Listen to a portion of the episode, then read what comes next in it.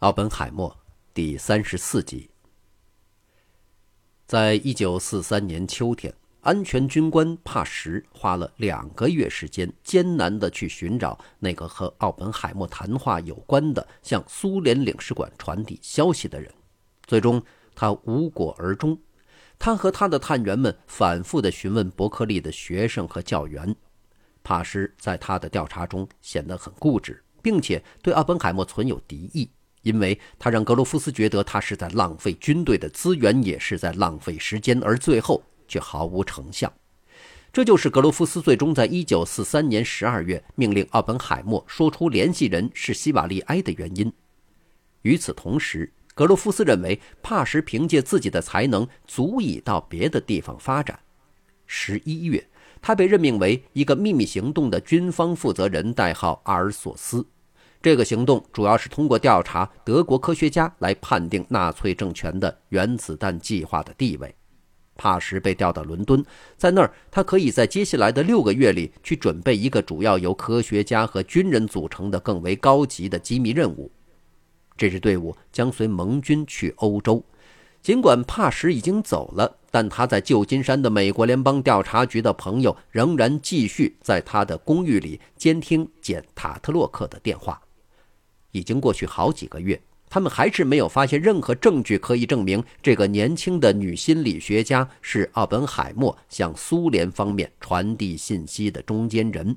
但是，由于位于华盛顿的联邦总部没有人去通知他们停止调查，所以他们还在继续。在一九四四年的早些时候，也就是假期之后，简·塔特洛克的心情并不怎么好。当他一月三日去看望在伯克利的父亲时，他的父亲发现他很沮丧。那天离开时，他答应第二天晚上会给他打电话。然而，在星期二晚上，他没有电话。约翰·塔特洛克试图打他的电话，但是没有回复。在星期三的早上，他又试了一次，仍没有回应。紧接着，他就去了他的住所。他大约是在下午一点钟到的，按了门铃，但没有反应。这时，这位六十七岁的教授就只能爬窗户进去。在公寓里，他发现简的尸体横躺在枕头上，并且头浸在放满水的浴缸里。不知为什么，塔特洛克教授没有报警。不仅如此，他还把他女儿的尸体从浴缸里抱出来，放到了卧室里的沙发上。在厨房的桌子上，他发现了一封没有署名的遗书。在信封的背面，用铅笔潦草地写了好多东西。信的内容如下：我已经厌倦了一切，这是写给那些爱我和帮助过我的人，以及所有的爱和勇气。我想活下去，也想给予，但我在某些方面却瘫痪了。我试着去明白，但却不能。我想，我这一生都很平稳，至少我可以把这个所谓的瘫痪的负担从这个让人痛苦的世界上拿掉了。从这儿往下的自己就模糊不清，而此后，塔特洛克开始四处翻找东西，最终他发现捡的一堆私人信件和一些私人照片。他在信中所看到的内容促使他把这些东西都烧了。当他在烧掉这些信件和照片的时候，他女儿的尸体就躺在他身边的沙发上。又过了几个小时，他先打了殡仪馆的电话，殡仪馆的工作人员报了警。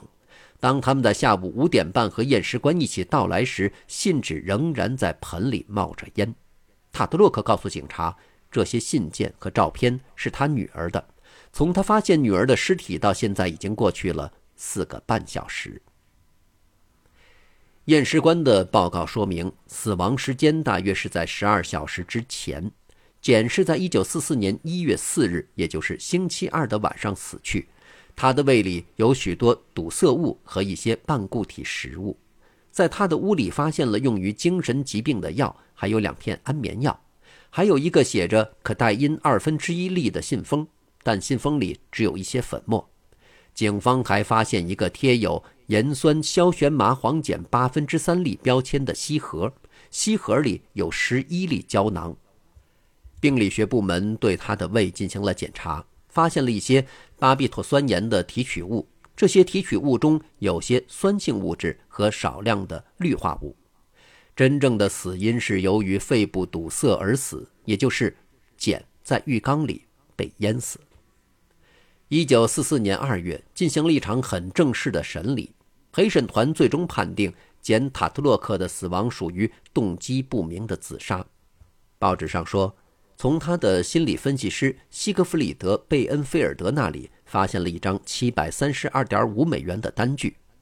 贝恩菲尔德证实说，他去找心理医生其实是自找麻烦。事实上，他正在进行心理学方面的训练。简自费接受心理分析。如果是那段时间经常产生的压抑情绪使他自杀的话，那的确是一桩悲剧。根据不同的报告显示，他的朋友们都认为他已经到了他生命的最高点，成就是伟大的。西安山医院的同事们认为他是个很成功的人，并且对于他的自杀感到无比震惊。简小时候的伙伴。普里希拉·罗伯逊一听到他的死讯，就写了一封信，想了解情况。罗伯逊不敢相信是自身的心理崩溃导致他的自杀，因为他相信他从来不缺少爱，他唯一不能满足的就是无休止的创造新事物。罗伯逊推测，可能是由于中期课程给他带来失望，从而导致悲伤过度而难以自拔。罗伯逊和他的其他朋友都忽略了塔特洛克难于应付有关他性取向的流言蜚语。亚基·奥本海默后来说，简曾说过，他的心理分析曾揭示他有潜在的同性恋倾向。根据弗洛伊德精神分析的观点，同性恋其实是一种很难控制的病症。在简·塔特洛克死后的某个时候。他的一个名叫伊迪丝·阿恩斯坦·詹金斯的朋友和《人民世界》的编辑梅森·罗伯逊边走边聊到了简。罗伯逊很了解简，他说，简曾经对他吐露说自己是一个同性恋者，还说自己试着去克服对同性的兴趣，并和任何男性过夜。这使得詹金斯回想起一件事。在一个周末的早晨，当他走进沙斯塔路的房子，看到了玛丽艾伦·沃什伯恩和简·塔特洛克两人坐在玛丽艾伦的双人床边上，一边看报纸一边抽烟。这明显暗示了他俩的同性恋关系。詹金斯后来在他的回忆录中写道：“简看起来十分需要沃什伯恩。”他还引用了沃什伯恩的那句话。当我第一次看到简的时候，我就被他的胸部和那美丽的脚踝深深的吸引了。当沃什伯恩听到塔特洛克的死讯时，十分伤心，这其中是有特殊原因的。他对一个朋友说，简在死之前一个晚上曾让他去他家。简说自己非常沮丧，但是那天晚上他并没有去，这就使得沃什伯恩的心中充满懊悔和罪恶感。夺取自己的生命，对于活着的人来说，总是会变成一个无法预料的谜。对于奥本海默来说，简·塔特洛克的死是一个巨大的损失。他对于这个年轻的女人已经投入了很多，还曾经提过要娶她，甚至在与基地结婚之后还有这种想法。他还坚持使她当做一个在需要的时候忠诚的朋友，偶尔也是一个情人。他曾花了很多时间陪她散步，并且试着使她从悲伤当中解脱出来，但是现在他却死了，他彻底的失败了。在自杀事件被发现的第二天，沃什伯恩给在洛斯阿拉莫斯的塞佩尔发了电报。当罗伯特·塞佩尔告诉奥本海默这个令人悲伤的消息时，奥本海默已经知道此事。他说，那是他处于极度的悲伤之中。接着，奥本海默离开房间，在洛斯阿拉莫斯四周的松林走了人生当中最长的一段路。当奥本海默听说简这么多年来的心理状态时，他感到难过、矛盾，还有一些后悔、生气、挫折和伤心。他感到了一种莫名的懊悔和罪恶感。如果简变成了一个不完整的灵魂，那么他作为出现在他生命中的人，怎么说也应该做点什么。由于爱或激情等各种各样的原因，他已经变成了支撑简内心的一个重要成员。但是后来他却神秘地消失了。虽然后来他也曾试着去维持这种关系，但从1943年6月以后，他明白，如果想不损坏他在洛斯阿拉莫斯的工作而继续和简的关系，已经不可能。对此，他很苦恼。他对深爱的妻子和孩子有一种义务，对他在洛斯阿拉莫斯的同事又有一种责任感。从这方面看，他做得十分明智。但是在简的眼中，是他的野心战胜了他们之间的爱情。在这一点上，简·塔特洛克可以被认为是奥本海默在洛斯阿拉莫斯工作的第一个受害者。塔特洛克自杀的消息成为旧金山当地报纸的头条新闻。那天早上，联邦调查局在旧金山的办公室给埃德加·胡佛发了一封有关报纸上新闻的电报。电报的内容如下。美国联邦调查局将不采取某些直接的行动去给予公众一些不合时宜的说法。随着时间的消逝，联邦调查局将采取隐秘调查。在接下来的几年里，有许多历史学家和记者还去对塔特洛克的自杀进行调查。验尸官在他的消化系统中发现了少许的水化氯醛。如果和酒精混合，那么水花氯醛就会变成一种叫做混有麻醉药的酒中最活跃的成分。这种药物容易使人头晕和跌倒。换句话说，简可能是由于这种药物作用而滑倒在浴缸里淹死的。和简的哥哥休塔特洛克一样，许多调查者仍然对简的奇异死亡存有疑问。一九七五年，在美国参议院的教堂委员会听证会上，有关中情局的谋杀被公之于众之后，他们仍然对简的自杀存有疑问。其中一个有力的证人就是那个不负责任的鲍里斯·帕什。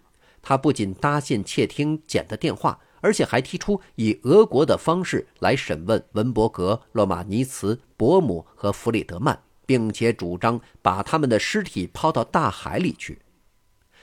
帕什从1949年到1952年，在中情局主要部门的第七局工作，那就是政策协调机构的一个特殊部门，也是中情局最初的秘密机构。中情局的前任官员霍华德·亨特在1975年12月26日告诉《纽约时报》，在1950年，他被上司告知。鲍里斯·帕什主管的特殊行动小组被指控对两个疑似双重间谍的特工和一些低级官员的刺杀负责。帕什否认这件事，但是参议院的调查表明，帕什的人员确实要为刺杀和绑架负责，这些都是写在文件当中的。例如，在二十世纪六十年代早期，当他在中情局技术服务部门工作的时候。帕什就曾卷入试图将一些有毒的雪茄输送给卡斯特罗。很明显，这位反对布尔什维克的老军人转而成了一名反间谍机构官员。鲍里斯·帕什掌握着冷战时期所有必须的间谍谋杀案的凭证，但是尽管他有着所谓丰富多彩的简历，却没有人能证明他和简·塔特洛克的死有什么联系。事实上，到一九四四年一月，帕什已经去了伦敦。简的未署名的遗书暗示了他是自杀的。他已经是一个瘫痪的灵魂了，这也是奥本海默一直所确认的。感谢收听这一期，欢迎继续收听下一集。